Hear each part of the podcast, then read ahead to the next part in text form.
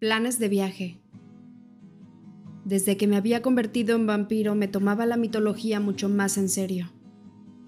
Cuando recordaba mis primeros tres meses como inmortal, solía imaginar el aspecto que tendría el hilo de mi destino en el telar de las parcas, porque claro, ¿quién podía saber si existían o no en realidad? Estaba convencida de que mi hilo había cambiado de color Pensaba incluso que podía haber comenzado como un tono beige encantador, algo insulso y combinable, algo que resultaría bien como fondo de las cosas. Ahora debía ser de un tono escarlata intenso o tal vez de un dorado refulgente. Las hebras de mi familia, amigos y vecinos se entretejían hasta formar un hermoso tapiz, deslumbrante e integrado por sus propios y brillantes colores me sorprendían algunas de las hilazas que había terminado por incluir en mi vida. Por ejemplo, los licántropos, con sus colores amaderados intensos, no eran algo que hubiera podido esperar, como Jacob y Seth, por supuesto, pero mis viejos amigos Quill y Embry acabaron por convertirse también en parte de la tela, cuando se unieron a la manada de Jacob. E incluso Sam y Emily terminaron por mostrar una cierta cordialidad las tensiones entre nuestras familias se redujeron buena parte gracias a Renesme, que era adorable. También se entrelazaron en nuestras vidas los hilos de Sue y Lia Clearwater, otros dos que no había previsto. Sue parecía haber tomado en sus manos la tarea de suavizar la transición de Charlie hacia un mundo de fantasía.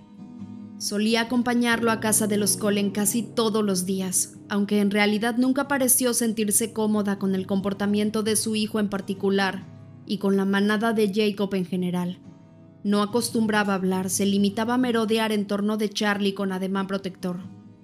Ella era la primera persona a la que él miraba cuando la niña hacía algo inquietante, excesivamente avanzado para su edad, lo cual sucedía a menudo en respuesta, Sue le dirigía una mirada significativa a Seth como si le dijera, Muy bien, tendrás que explicarme a qué se debe esto.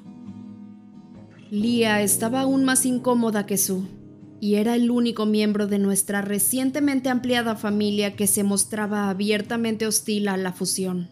Sin embargo, ella y Jacob habían desarrollado una nueva camaradería que la mantenía en conexión con todos los demás una vez le pregunté a él, no sin cierta vacilación, pues no quería entrometerme, pero la relación que había entre ellos era tan distinta de como solía ser que me hizo sentir curiosidad. Él se encogió de hombros y me contó que era asunto de la manada. Ahora ella era su segunda al mando, su beta, como decía desde hace tiempo. Supongo que mientras deba andar metido en ese rollo de alfa y creérmelo todo, todo eso. Me explicó Jacob será mejor que cumpla con las formalidades. Esa nueva responsabilidad hacía que a menudo Lía sintiera la necesidad de controlar el paradero del jefe de su manada. Y teniendo en cuenta que él siempre estaba con Renesme, Lian no se sentía para nada feliz de estar tan cerca de nosotros, pero ella era la excepción. La felicidad era el principal componente de mi vida ahora, y el principal diseño de mi tapiz tanto que mi relación con Jasper era ahora mucho más cercana que lo que jamás había soñado que pudiera ser. Sin embargo, al principio eso me hacía sentir algo molesta. Ya basta. Me quejé con Edward una noche después de que dejamos a Renesme en su cuna de hierro forjado. Si no he matado a Charlie o a Sue, probablemente eso ya no ocurrirá. Me gustaría que Jasper dejara de andar a mi alrededor todo el día. Nunca duda de ti, Vela, ni lo más mínimo me aseguró él. Ya conoces a Jasper, no puede resistirse a un buen clima emocional. Tú derrochas tanta felicidad todo el tiempo, amor, que se siente atraído hacia ti sin darse cuenta. No lo hace de manera consciente. Y entonces Edward me abrazó estrechamente, porque nada le agradaba más que el éxtasis sobrecogedor que sentía en esta nueva vida.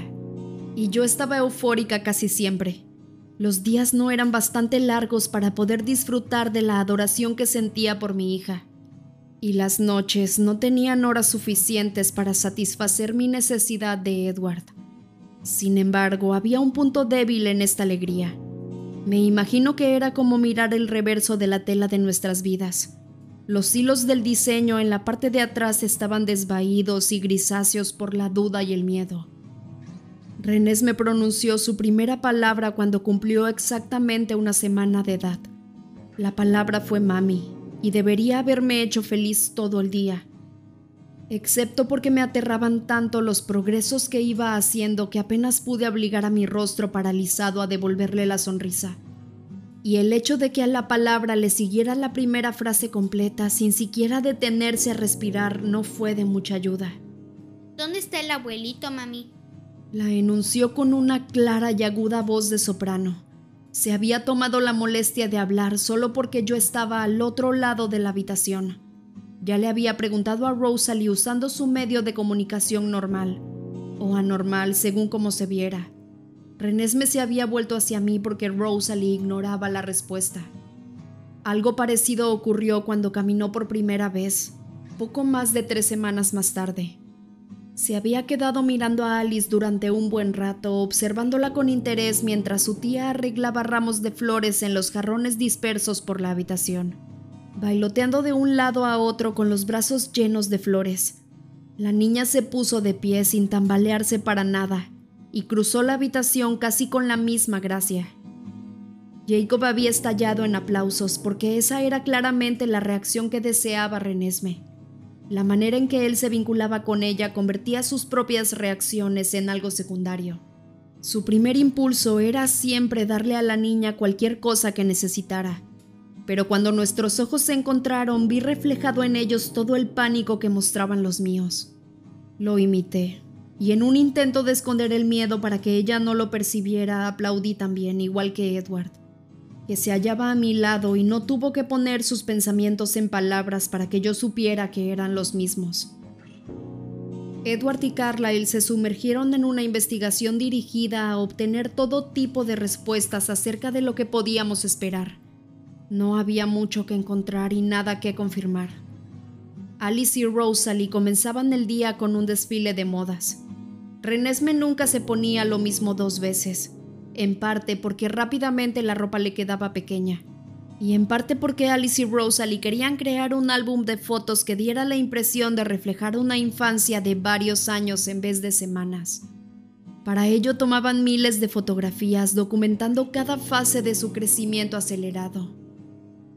A los tres meses, Renés me tenía el aspecto de un niño grande de un año o de uno pequeño de dos no tenía precisamente la constitución de un niño de esa edad, pues era más esbelta y más graciosa, y sus proporciones eran más equilibradas como las de un adulto. Sus rizos de color bronce le llegaban a la cintura, y no soportaba la idea de cortárselos, aunque Alice lo hubiera permitido. Renesme era capaz de hablar con una entonación y una gramática impecables, pero rara vez se molestaba en usarlas porque prefería simplemente mostrarle a la gente lo que quería. No solo caminaba, sino que también corría y bailaba e incluso sabía leer. Me veía obligada a buscar continuamente nuevo material porque a Renesme no le gustaba repetir las historias para irse a dormir, como supuestamente le complacía a otros niños, y además no tenía ni pizca de paciencia con los libros ilustrados. Una noche me puse a leerle unos versos de Alfred Tennyson porque el flujo y el ritmo de su poesía parecían relajantes. Alzó la mano para tocarme la mejilla con una imagen de nosotras dos en la mente, solo que esta vez era ella la que sostenía el libro. Se lo entregué con una sonrisa. Hay aquí una dulce música. Leyó sin vacilación que cae con más suavidad que los pétalos sobre la hierba tras desprenderse de las rosas, o el rocío de la noche sobre aguas tranquilas entre las paredes de granito sombrío de un desfiladero reluciente. Mi mano se movía con torpeza como la de un robot cuando recuperé el libro. Si eres tú la que lee, ¿cómo te vas a dormir? Le pregunté con una voz en la que apenas se disimulaba el temblor. Según los cálculos de Carlyle, el ritmo de crecimiento de su cuerpo iba disminuyendo paulatinamente, aunque su mente continuaba su prodigioso salto hacia adelante. Sería una adulta en menos de cuatro años, incluso aunque el ritmo de crecimiento se ampliara.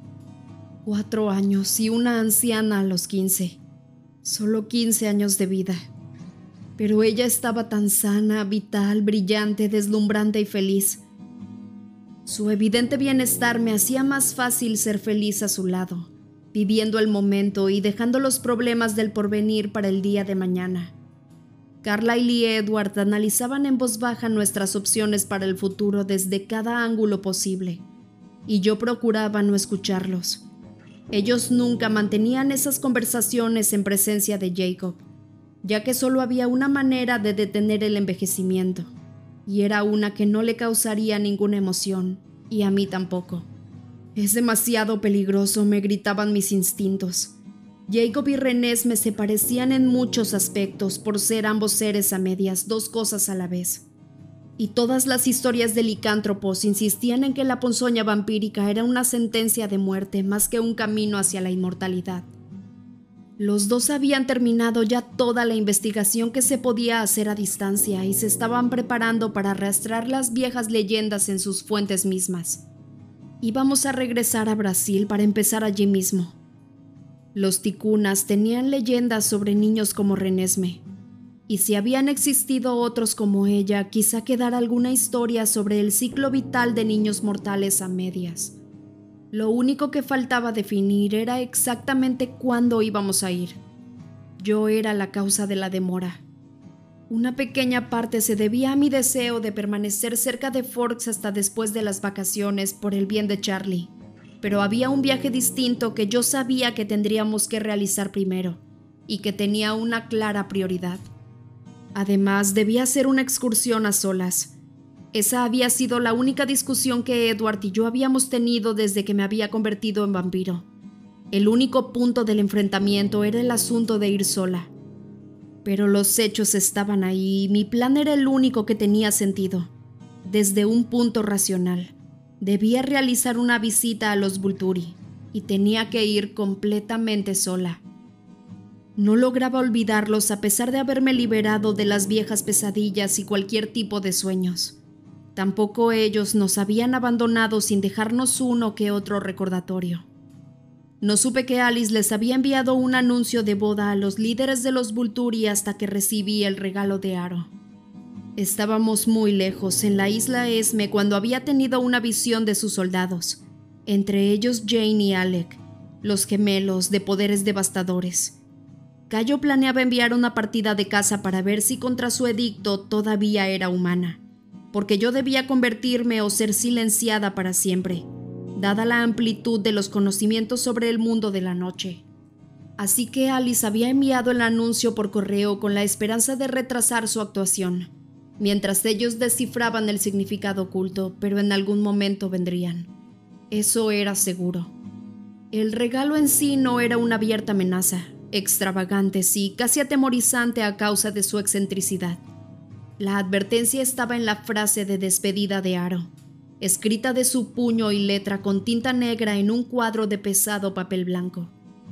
Aspiró con deleite ver a la nueva señora Collen en persona.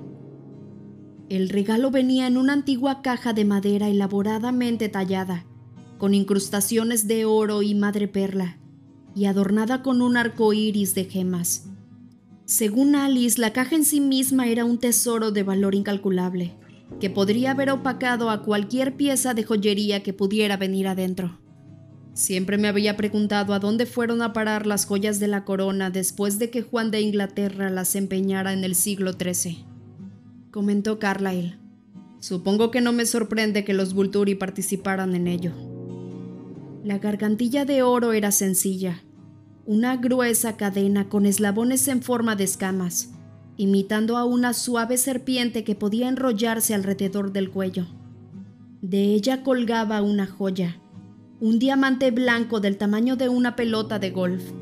El poco sutil recordatorio de la nota de aro me interesó más que la misma joya.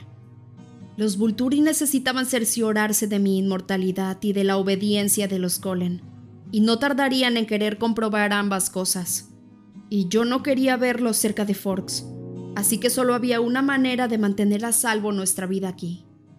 No vas a ir sola. Había insistido Edward entre dientes con los puños apretados. No me harán daño, repliqué yo en el tono de voz más tranquilizador que pude improvisar, forzándola a que sonara segura. No tienen motivos para eso, ahora soy un vampiro, caso cerrado. No, ni hablar. Edward es la única manera de proteger a la niña. Y él había sido incapaz de argumentar en contra de eso. Mi lógica era clara como el agua.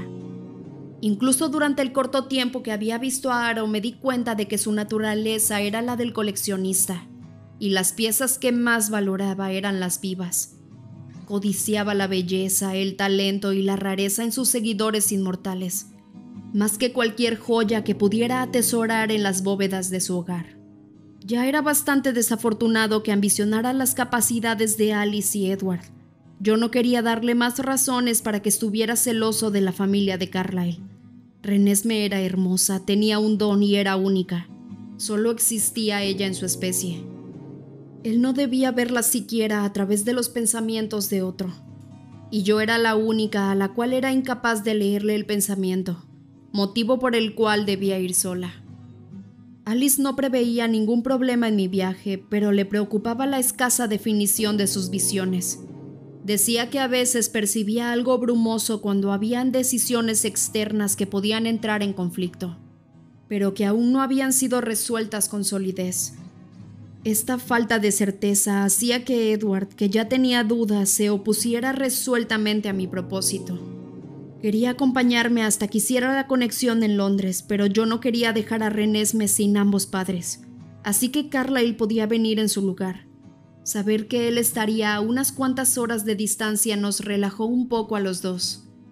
Alice continuó revisando el futuro, pero sus hallazgos no tenían relación alguna con lo que ella estaba buscando una nueva tendencia en el mercado de valores, una posible visita de reconciliación por parte de Irina, aunque su decisión aún no era firme, una tormenta de nieve que no nos afectaría al menos durante otras seis semanas, una llamada de René, para la cual yo estaba practicando una voz algo más ruda que lo habitual, y en la que mejoraba día a día, porque según lo que ella sabía yo todavía estaba enferma, aunque recuperándome. Compramos los pasajes para Italia un día después de que Renés me cumpliera tres meses. Planeaba que fuera una expedición muy corta, así que no había hablado del tema con Charlie. Jacob lo seguía y se puso del lado de Edward en ese asunto. Sin embargo, la discusión de hoy era sobre Brasil, porque él estaba decidido a ir con nosotros. Los tres, Jacob, Renesme y yo, salimos de cacería juntos. La dieta de sangre animal no era la favorita de la niña y ese era el motivo por el cual se le permitía a Jacob acompañarnos. Jacob lo había convertido en una competencia entre los dos y eso hacía que estuviera más que dispuesta. Renés me tenía muy claro el asunto de si era bueno o malo cazar humanos, por eso para ella la sangre donada era un buen acuerdo. La sangre humana la satisfacía y parecía ser compatible con su sistema, pero reaccionaba a toda clase de comida sólida con la misma resignación martirizada que yo había mostrado en algún momento ante la coliflor y las espinacas. Pero al menos la sangre animal era mejor que eso. Tenía una naturaleza competitiva y el reto de vencer a Jacob hacía que viera la cacería con expectación. Jacob, le dije, intentando razonar con él de nuevo mientras Renés me bailoteaba adelante de nosotros en el gran claro buscando un olor que le gustara.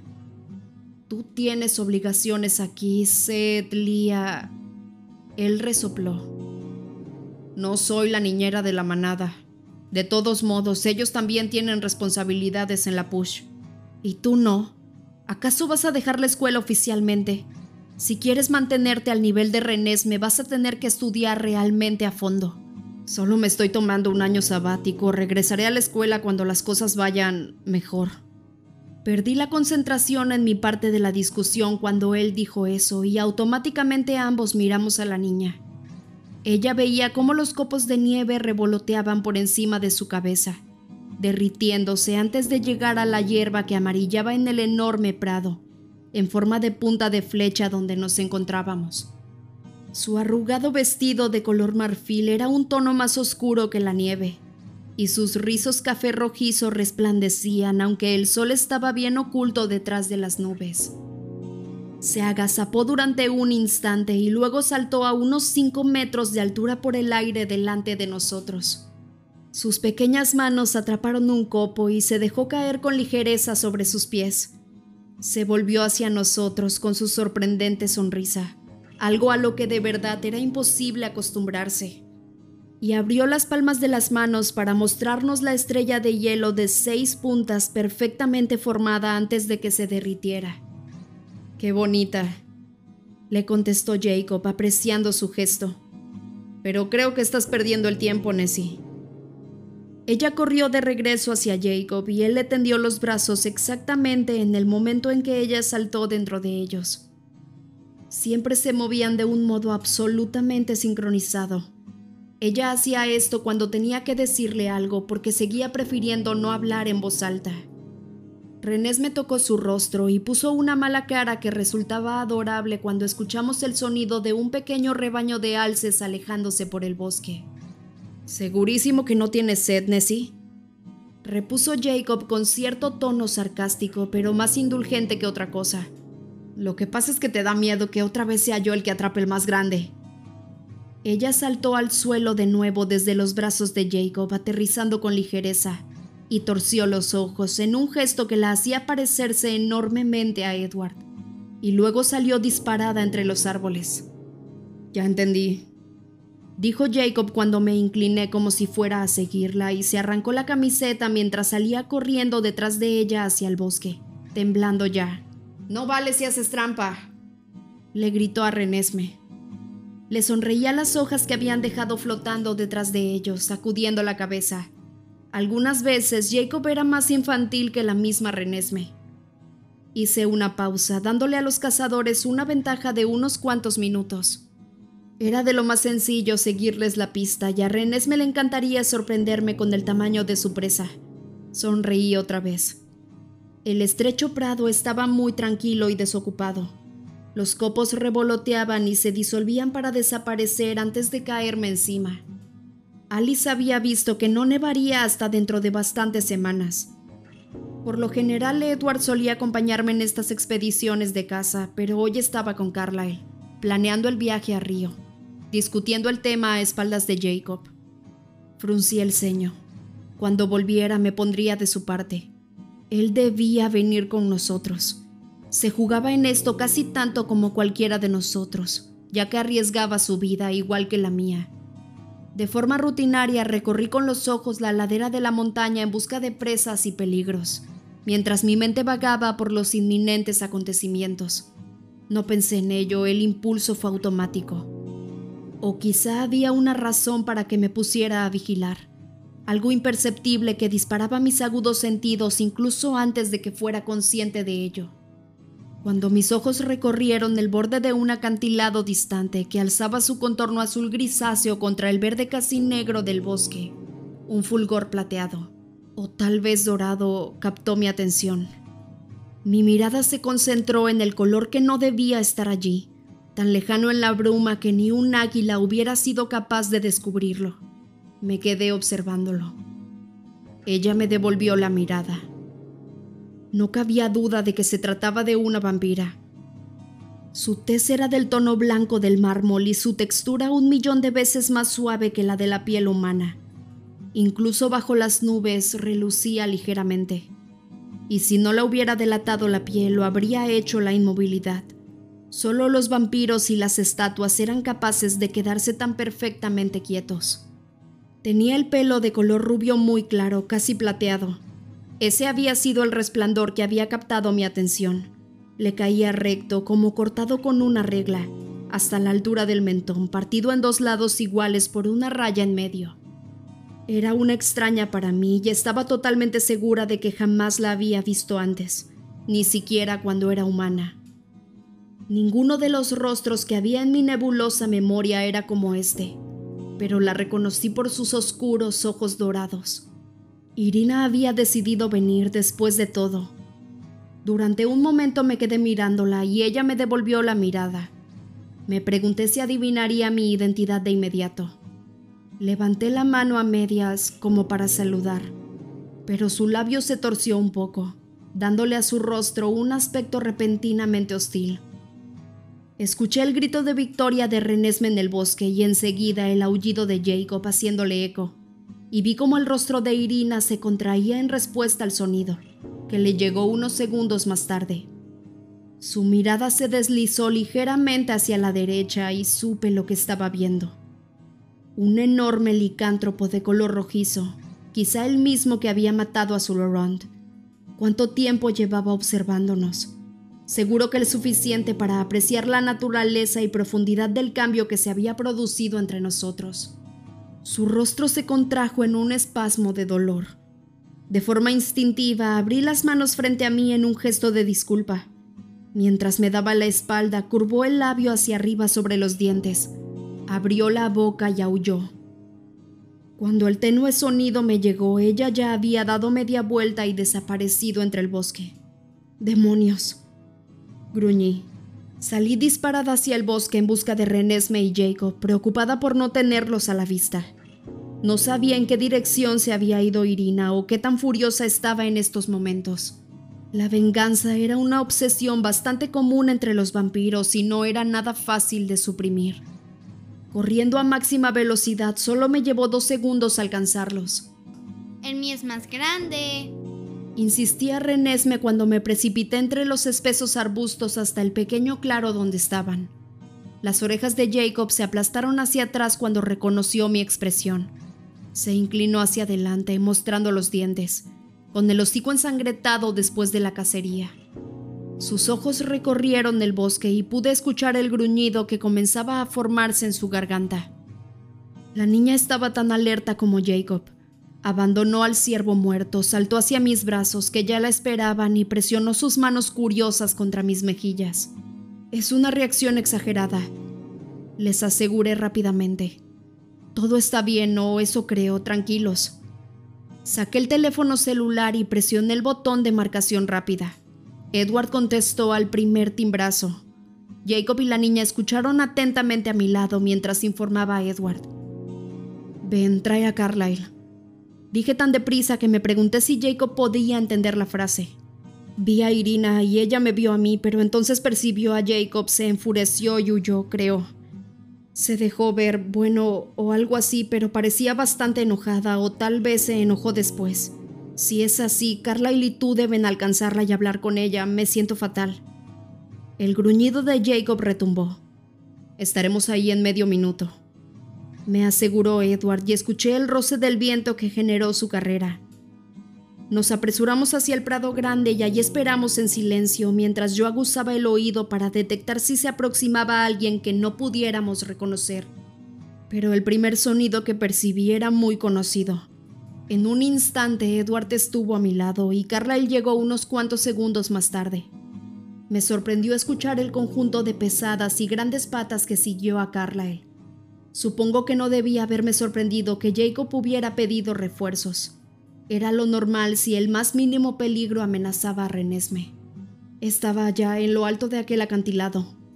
Les dije con rapidez, señalando el punto exacto. Si Irina estaba huyendo, ya llevaba una buena ventaja.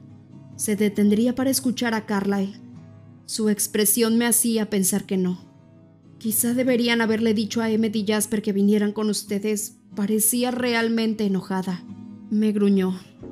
¿Qué? inquirió Edward con voz alterada. Carlyle puso una mano sobre su hombro. Está sufriendo, yo iré a buscarla. Yo voy contigo, insistió Edward. Intercambiaron una larga mirada en la que quizá Carlyle estuvo sopesando la irritación de Edward hacia Irina contra su capacidad de ayudar como lector de mentes. Finalmente, la sintió y ambos se fueron para perseguir el rastro, sin llamar a Emmet o a Jasper. Jacob, enojado, me empujó por la espalda con la nariz. Quería llevar a Renesme de vuelta a la seguridad de la casa, solo por si acaso. Estuve de acuerdo con él en eso y nos apresuramos hacia la casa, con Seth y Lia flanqueándonos. Renesme estaba encantada en mis brazos, con una mano aún descansando en mi mejilla. Como la expedición de caza se había suspendido, tendría que arreglárselas con la sangre donada. Sus pensamientos eran bastante autocomplacientes.